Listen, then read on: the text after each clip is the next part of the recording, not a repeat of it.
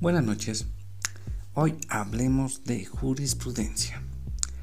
La palabra jurisprudencia proviene del latín jurisprudentia, compuesta por los vocablos juris, que significa derecho, y prudentia, que quiere decir conocimiento, ciencia. Entonces, eh, la jurisprudencia llegaría a ser la ciencia del derecho, el conocimiento del derecho. Ahora, por otro lado, Manuel Osorio en su obra Diccionario de Ciencias Jurídicas, Políticas y Sociales refiere, en términos más concretos y corrientes, se entiende por jurisprudencia la interpretación que de la ley hacen los tribunales para aplicarla a los casos sometidos a su jurisdicción. Así pues, la jurisprudencia está formada por el conjunto de sentencias dictadas por los miembros del Poder Judicial sobre una materia determinada. Entonces acá ya nos da un punto más claro de lo que es jurisprudencia, que viene a ser fallos, fallos emitidos por un tribunal, tribunal ordinario de justicia. Ahora, en relación a esto, en Bolivia, en lo que respecta a jurisprudencia, eh, bueno, eh, cito eh, al Auto Supremo 322 quebrado 2013-RRC del 6 de diciembre, el cual establece en sus líneas pertinentes que es preciso tener la claridad que la jurisprudencia emanada de este Tribunal Supremo a través de sus fallos constituye ante todo y en esencia la solución a una problemática emergente de una situación de hecho determinado.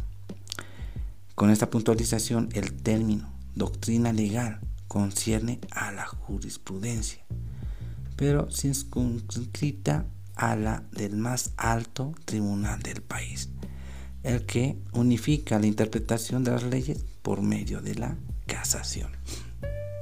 Entonces aquí también ya tenemos algo más concreto de lo que se entiende por jurisprudencia. La jurisprudencia, eh, bueno, pues para un estado en donde se aplica el modelo de control concentrado de constitucionalidad, en este caso también el sistema, eh, aplica también el sistema romano, eh, quienes van a formar la jurisprudencia es pues el Tribunal Supremo de Justicia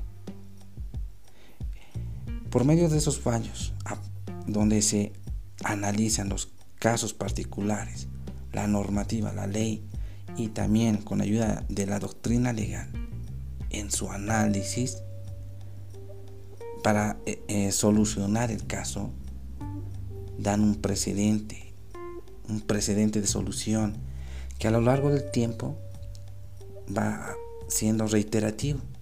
Y eso forma lo que se llama jurisprudencia. Entonces ahí estamos también incorporando algo puntual. Vamos a este tema. ¿Cuál es entonces la importancia de la jurisprudencia?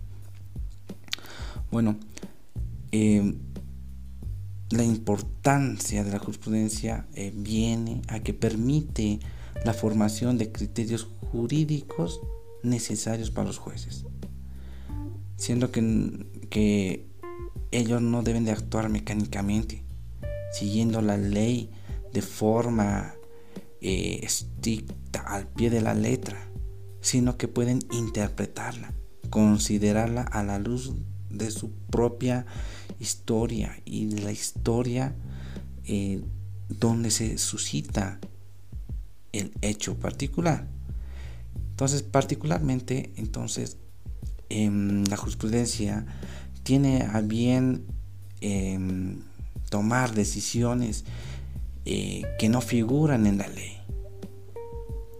Entonces, ante un vacío, ante tal vez una abstracción, tal vez una oscuridad legal, el Tribunal Supremo vendrá a interpretar esa normativa eh, con ayuda obviamente de la doctrina legal para poder esclarecer dar solución a un caso particular, siguiendo las líneas de respeto a las normas, obviamente. Hablamos de la constitución política del Estado y las leyes, esencialmente en resguardo de los derechos y garantías constitucionales y humanos. Por tanto, entonces la decisión de un juez, o bueno, en este caso de un tribunal supremo de justicia, vendrá a considerar la solución para un caso concreto y que esta solución también pueda aplicarse a casos análogos en futuras ocasiones, futuras, en futuros casos que sean análogos al caso resuelto. Y ahí es donde nace la jurisprudencia. Recordando que mm, la jurisprudencia no, eh, no tiene, no es usada de la misma manera en un sistema jurídico continental o romano que en un sistema eh, basado en el common law. En el sistema eh, romano, pues quien creará jurisprudencia será el Tribunal Supremo de Justicia de ese estado, de ese país. Es el único que puede interpretar a ese nivel una, normativa. Mientras que en el sistema Common Law, en el sistema anglosajón, bueno, aquí eh, tiene intuición de generar jurisprudencia los jueces de primera instancia, segunda y tercera. Los jueces ordinarios y los jueces de, de, apelación, los jueces de, eh, bueno, en este caso el tribunal de casación, todos en ese sistema tienen la facultad de crear jurisprudencia. Por eso allí también se aplica lo que se llama el principio de stare decisis, donde se crea jurisprudencia a nivel horizontal y a nivel vertical.